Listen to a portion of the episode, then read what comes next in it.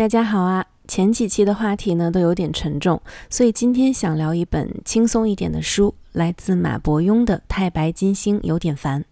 这本书是朋友推荐给我的，他的推荐语是一看就是上过班的人写的。我想说这也不算什么夸奖啊，于是就带着好奇翻开书，然后没有看几页就明白他的意思了。这本书呢，根本就是天庭职场吐槽大会。太白金星、观音这些高高在上的仙佛们，也都是苦哈哈的打工人。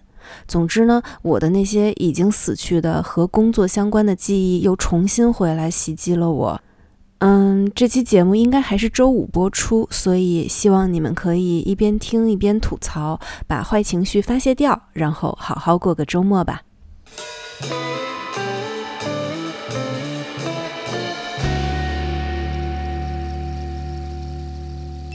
一句话介绍这本书，其实很简单，就是借着《西游记》的外壳写职场的糟心事儿。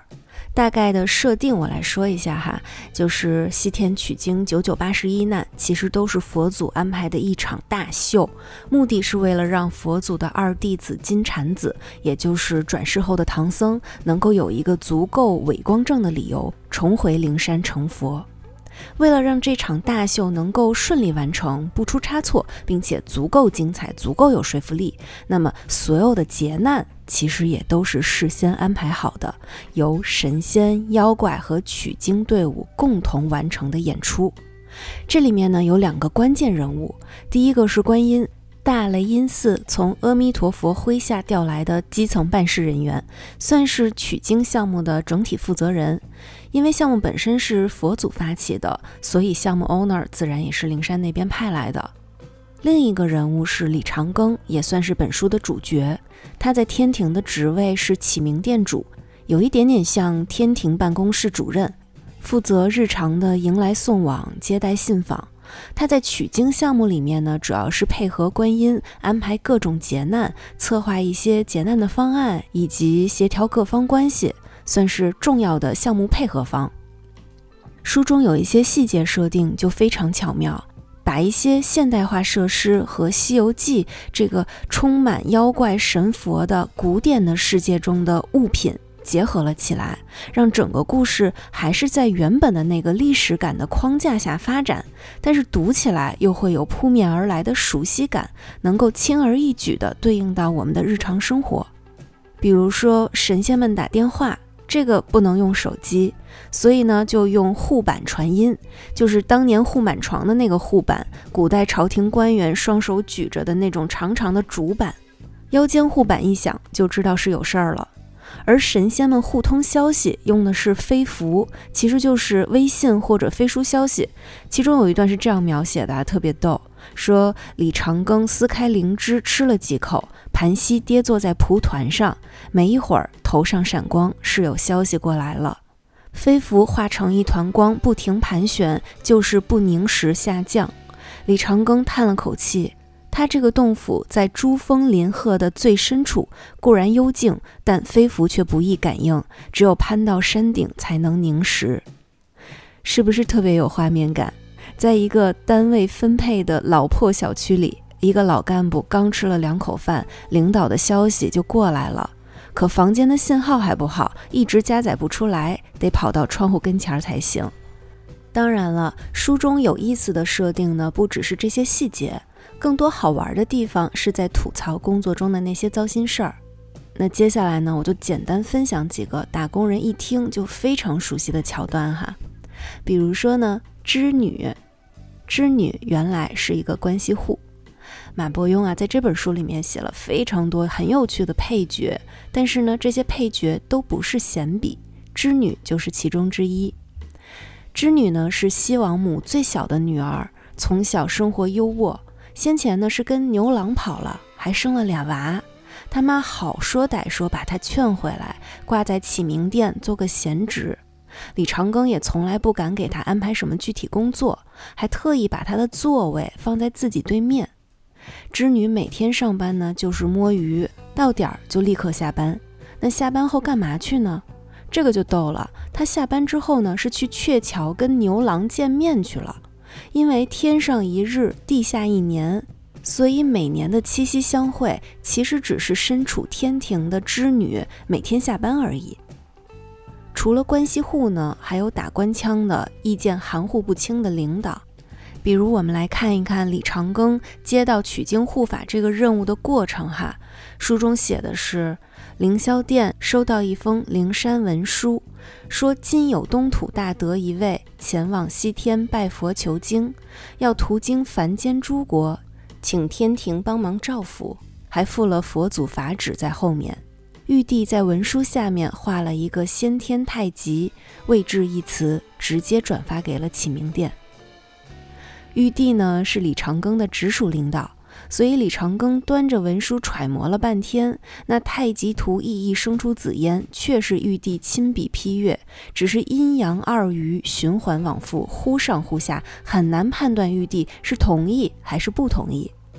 这个就太点了，相当于 A 部门的大领导想要 B 部门帮个忙。B 部门的大领导呢，就直接把项目背景转发给了自己的得力干将，但也不给具体指示，全凭得力干将自己拿捏。说白了就是你做对了，那是领导教导有方；如果做错了，那也是你自己搞错了，反正领导不背锅。再来哈，跨部门协作也是同样很糟心的。李长庚还在琢磨玉帝的意见呢，观音就找上门了，说取经这件事儿由他跟启明殿对接。对接这个词儿呢，我是一看就乐了，上过班的都懂啊。当有一个人主动过来说他要跟你对接，那就意味着你接下来至少有一个月的时间里，超过一半的工作时长都会被他占据，并且百分之八十的概率都是他单方面 push 你。并且啊，owner 是他，所以最终的功劳也算在他身上。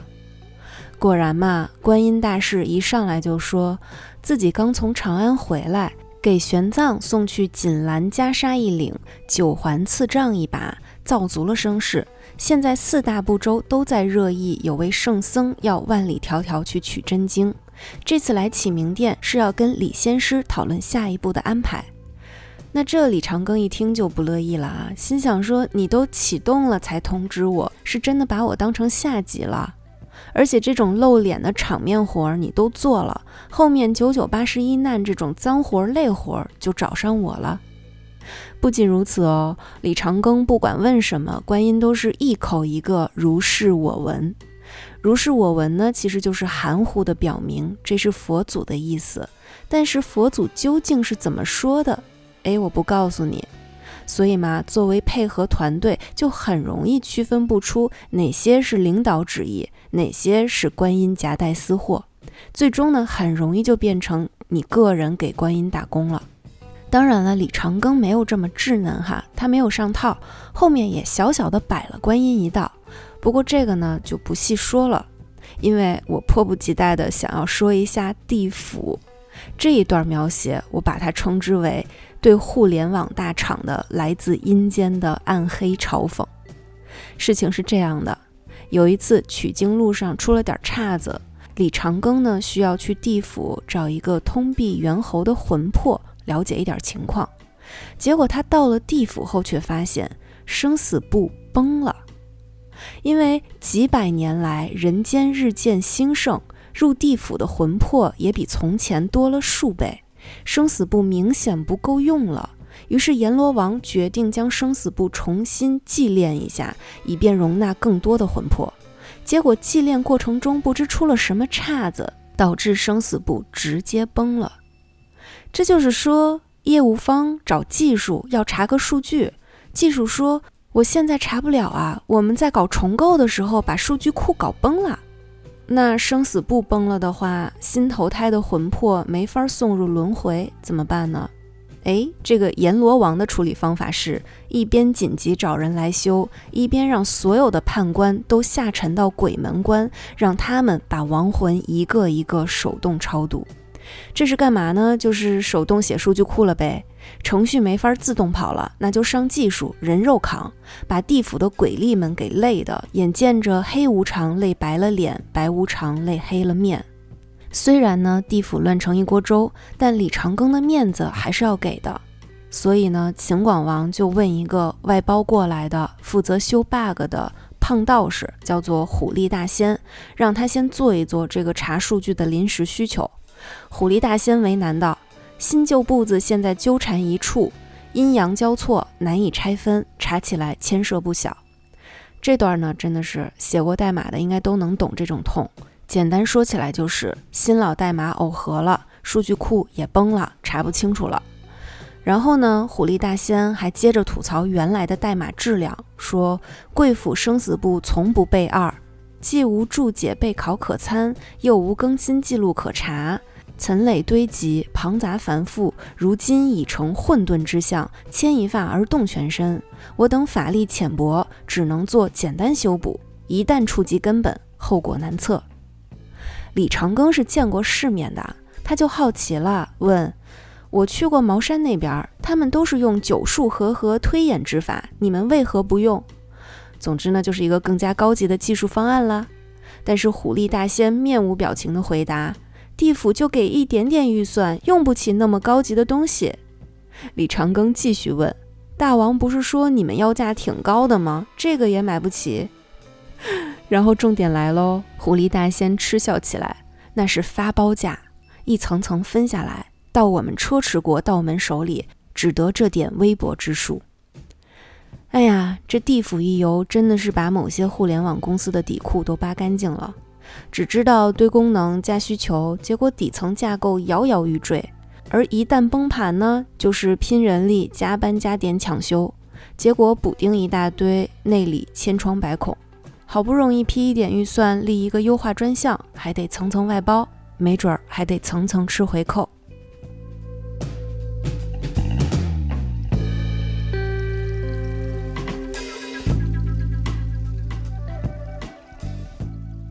我在看《太白金星有点烦》这本书的时候，有太多次都感觉到了它和《狗屁工作》这本书的梦幻联动。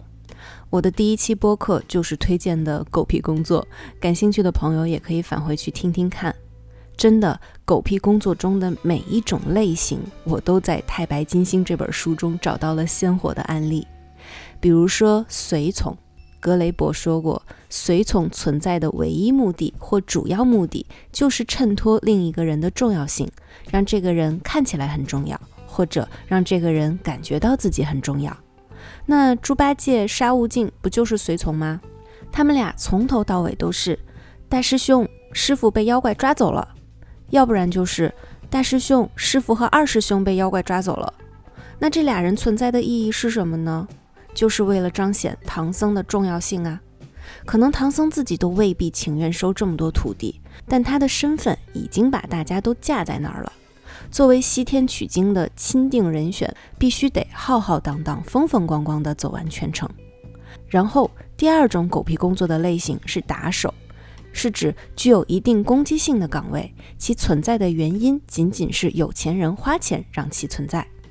比如说，大部分的游说者、企业律师、电话销售员都是指打手这种职位类型。那西天取经队伍里的打手，无疑就是孙悟空喽。还有打勾者，是那些被雇佣来掩盖某个组织不作为的员工。这类工作者存在的全部意义或绝大部分意义，就在于雇佣他们的组织可以对外声称他们正在做某件他们其实没有做的事情。这个就是观音嘛，观音最拿手的就是拆分劫难，什么意思呢？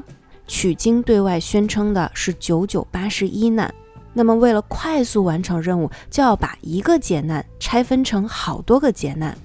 比如说三打白骨精，虽然白骨精化身成了三个人，但是他还是一个妖精，一场劫难啊，但是观音就可以把它分成三场劫难。还有哦，这个劫难的次数呢，也不是从西天取经开始计算的，而是从玄奘出生，甚至更早，从金蝉子被贬就开始计算劫难的次数了。金蝉子被贬是第一难，出胎几杀第二难，满月抛江第三难，寻亲报怨第四难。我都能想象出观音列一张巨长的 list，把所有的任务拆分拆分，然后再依次打勾交差。其实李长庚也算是打勾者，每次劫难完成之后，他都要负责写接帖发给所有的仙佛们，说白了就是打勾之后的再打勾，昭告天下，我们这个活儿干完喽，还干得很漂亮呢。不过李长庚最常干的事儿还不是打勾，而是拼贴修补。拼贴修补者的岗位呢，完全是为了应对组织的某个故障或缺陷而存在的。说句不好听的，拼贴修补者就是那些整天跟在能力不足、行事马虎的上司后面，一直忙着收烂摊子的下属。这个在整本书里啊，各种细节中都有体现。取经路上一有意外情况，李长庚就得骑着他的老鹤赶紧奔过去处理。但处理到最后，总能追根溯源地发现，原来这场乱子是因为几百年前某个领导闯下的祸呀，而另一场乱子是为了要掩盖另一个领导的另一场锅呀。总之呢，没完没了。最后一类狗屁岗位是分配者，这个就是管理人员嘛。那玉帝啊、佛祖啊都是喽。需要分配任务和监督这些任务的执行，制造各种衡量指标，让下属来完成，然后定期总结一份像模像样的报告。但事实上，即使没有他，大部分工作仍然会按部就班地进行。不得不说啊，格雷伯真的很厉害，他把各种狗屁工作都写得透透的，连在中国古代志怪小说的翻版里都能够一一对应得上。而从事狗屁工作的这些人呢，也确实都如格雷伯所说，一点都不快乐。比如说马伯庸笔下的孙悟空、唐僧，这些人物形象和我们最初的印象完全不一样，展现出来的就是一副打工人的上班如上坟的死模样。孙悟空丝毫没有挥舞着金箍棒狂放嚣张的样子，而是眉宇间多了一股冷意，仿佛隔绝了一切世间因果，不在三界中，配合但又不屑地演出一场又一场劫难。唐僧也是，虽然笔墨不多，但是也能看出来他的不耐烦和不情愿。因为对他而言，去西天取经原本是一个宏大理想，是一个需要穷毕生之力去完成的普度众生的事业。但和佛祖和官场扯上关系之后，却变成一场大型的真人秀。那不管你初心如何，所有的主观能动性都会被一点一点的消磨掉。其实李长庚也是啊，每天忙里忙外。回到自己的洞府后呢，也没有多余的精力去修炼了。虽然他很想修成金仙，但总是静不下心来。这像极了一下班就在沙发上躺俩小时的我们。真的很难有人能够在下班之后还去做一些自己喜欢的、有意思的事情的。这并不是因为完全抽不出空档，而是因为当你的白天都被狗屁工作占满之后。你的精力被狗屁工作消磨殆尽之后，那下班后，即便你还有时间，也没有那个精气神儿了。那这些狗屁工作都是怎么来的呢？并不是原本就有这么多狗屁事情要处理，才有这么多狗屁工作、狗屁岗位。相反，大部分的狗屁工作都是被人为创造出来的，而它恰恰是现有结构不合理之处的放大器。我们还是拿《太白金星》这本书来说哈，为什么会有西天取经？从人间的角度来看，这的确是好事儿，取得真经，宣扬佛法，普度众生。但实际的原因呢，是佛祖的二弟子金蝉子转世为唐僧，佛祖希望金蝉子能够成佛，需要给他安排一个正当理由，于是才有了取经和这一路的劫难。可是，明明佛祖的徒弟有很多啊，而且金蝉子也并不在灵山传承序列之内，就让他流落人间有什么关系呢？佛祖为什么要偏偏青睐他呢？那是因为佛祖的正徒弟子们抱团儿，而佛祖希望扶持一个外来力量，平衡一下势力。再来，唐僧收三个徒弟也是有原因的。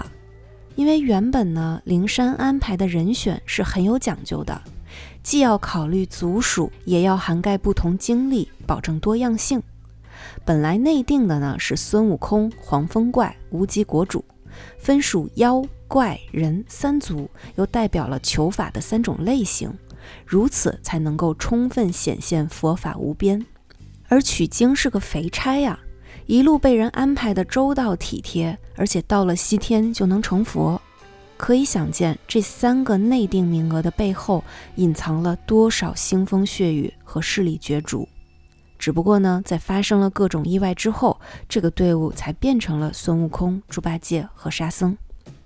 所以呢，回过头来看，所有的事情可能就是源于高层权力分配不均，或者干脆就是大老板的某一个念头或者某一个担忧，于是呢，就下达了一个任务。而这个任务可能牵涉到各方利益，其中有人想要谋取私利，有人想要借机高升，有的人呢只想要保住饭碗，但也有人想要趁机洗牌。而每一个动机背后，又会催生出更多的狗屁工作，且所有的狗屁工作都需要包装以正当性的外衣。而且啊，这里面还不光是神佛们自己瞎忙活，结构的影响是有弥散性的。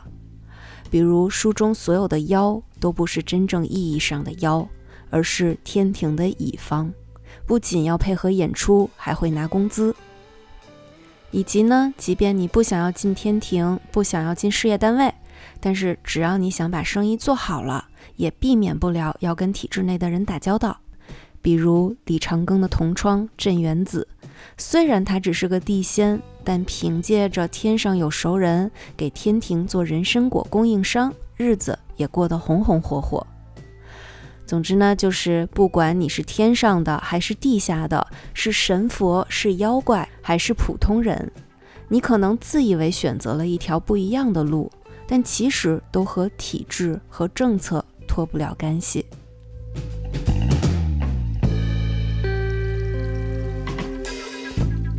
吐槽了这么多呢，那这本书从头到尾就只有职场这些破事儿吗？还真不是，非但不是，马伯庸还给了我们一个很温暖的，甚至是有一些理想主义的结尾。取经队伍走了十四年，经历了大大小小的劫难，终于顺利抵达了灵山脚下，只差最后一步流程。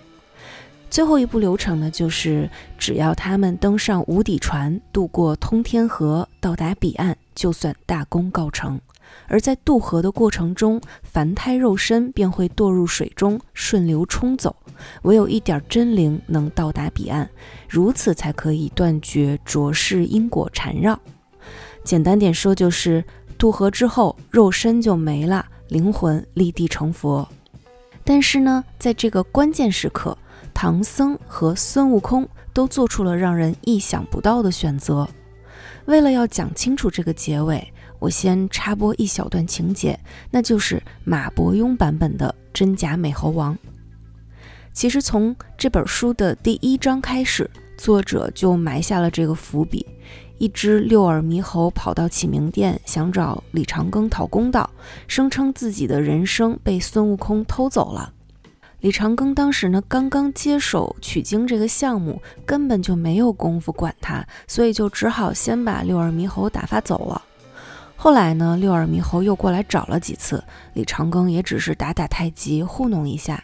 直到李长庚去地府查那只通臂猿猴的魂魄的时候，才发现原来孙悟空和六耳猕猴真的交换过人生。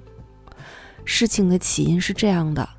菩提佛祖呢讲究有教无类，所以三星洞每隔几年都会招收外门弟子，但是这个外门弟子是有一定比例的，分别是妖怪、精灵这四种。而那一年呢，恰好有一只叫做六耳的猴妖申请入门，而且各项考核都通过了，所以履历就送到了一位督管，其实也就是 HR，哎，送到了这位督管手里。但是恰好啊，在这个时候，有一个来自花果山的通臂猿猴。这只通臂猿猴呢，它跟孙悟空的关系很好，所以想过来帮孙悟空找找门路。他呢，就拿着一篮子来自花果山的新鲜瓜果去贿赂这位督管，恳求他再塞一只猴子进去。这位督管也没有想太多，就塞了进去，然后把六耳的履历抽了出来。相当于就是孙悟空替代了六耳猕猴。从我们现在的角度来看呢，这一个替换可是不得了，成就了一位齐天大圣。但是说实话啊，这是因为孙悟空天资高，运气也好，恰巧成名了而已。可是，在他成名之前，对于那位督管来说，无论是孙悟空还是六耳猕猴，其实都只是无足轻重的猴妖罢了。但是这整件事儿对于六耳猕猴来说就非常严重了。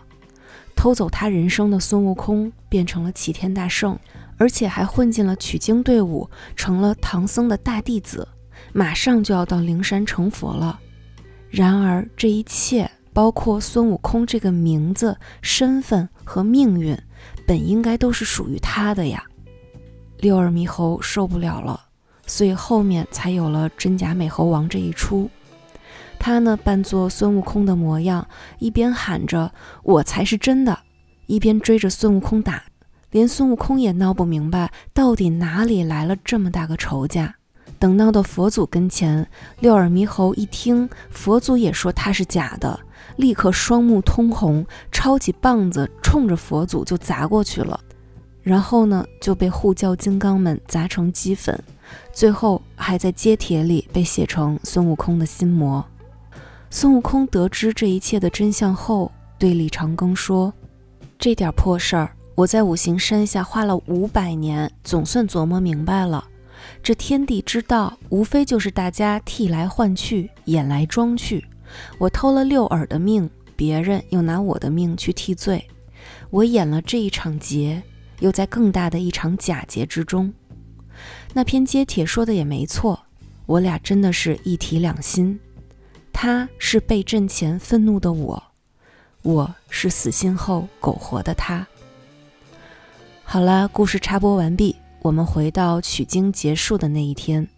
当取经队伍一个一个的渡过了通天河，真灵顺利抵达灵山，李长庚和观音这对好搭档就来到了河岸边，等着和那些被河水冲走的残退们告别。他们等到了唐僧和孙悟空，却看见孙悟空的脑袋后面缓缓浮现出六只耳朵，有如花环一般。孙悟空看懂了李长庚的疑惑，说：“我去地下一趟，哪怕搜遍整个地府，也要寻回六耳的魂魄。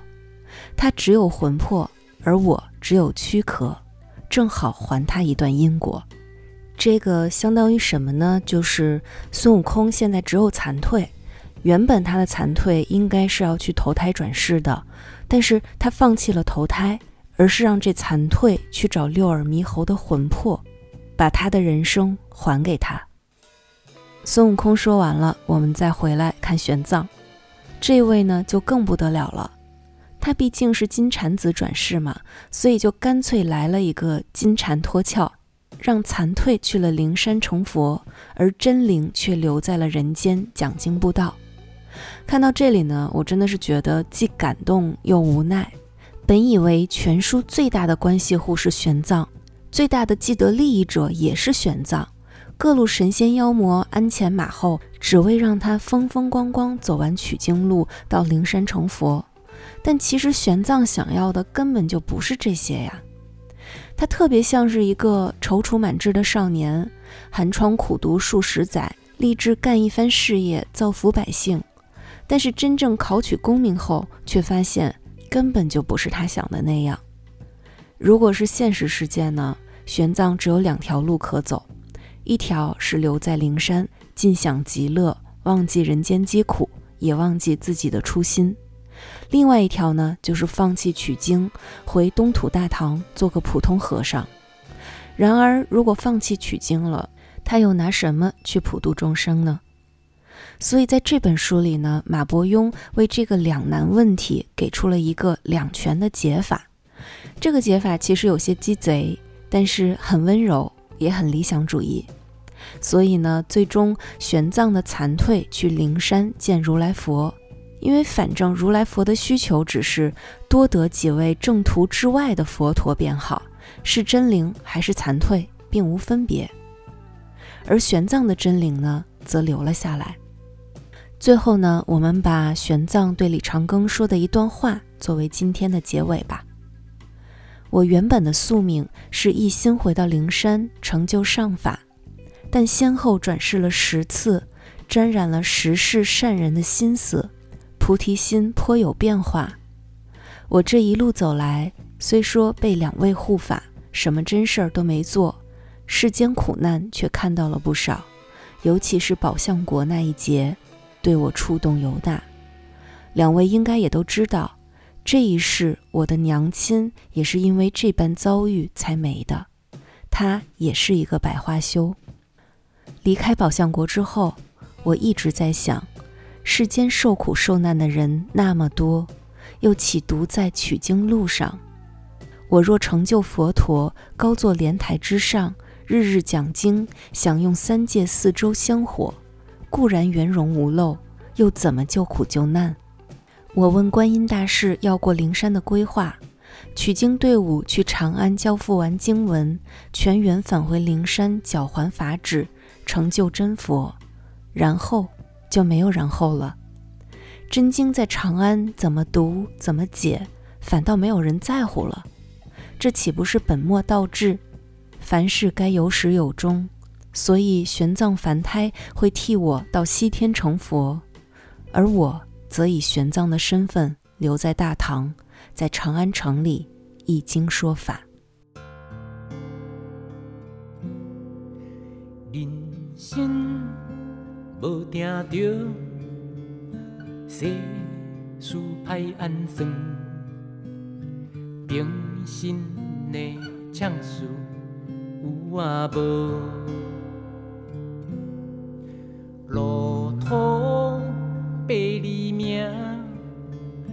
虽人好野山，高力的北有啊无？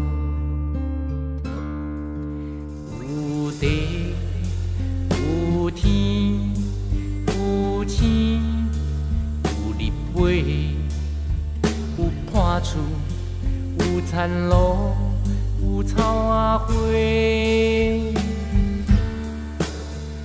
有白，有鱼，有皮，有籽，有热心情意，有知己，如梦。